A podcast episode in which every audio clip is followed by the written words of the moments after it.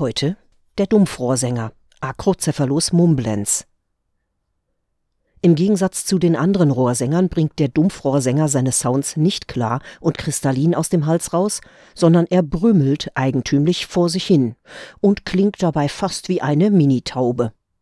Das ist ganz erstaunlich, weil die Fachwelt von kleinen Vögeln aus Gründen der Weithörbarkeit irgendwie hohe, hallende Töne erwartet, welche es sogar noch schaffen, im Gedonner der Niagarafälle hörbar zu sein. Dem Dumpfrohrsänger ist das scheinbar vollkommen Wumpe. Sein Gebrumm hört man wirklich nur, wenn man quasi in ihm drin steht.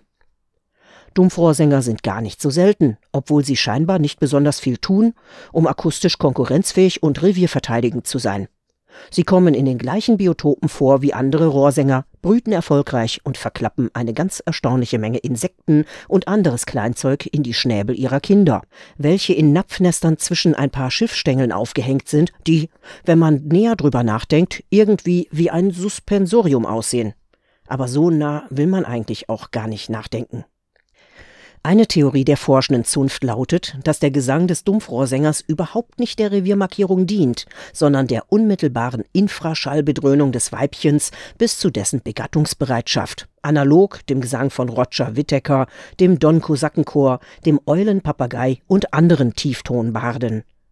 Dabei ist auch, ebenfalls analog zu den genannten Beispielen aus dem menschlichen und tierischen Behumsungsszenario, vollkommen egal, was der Dumpfrohrsänger inhaltlich von sich gibt. Hauptsache, es brummt geil.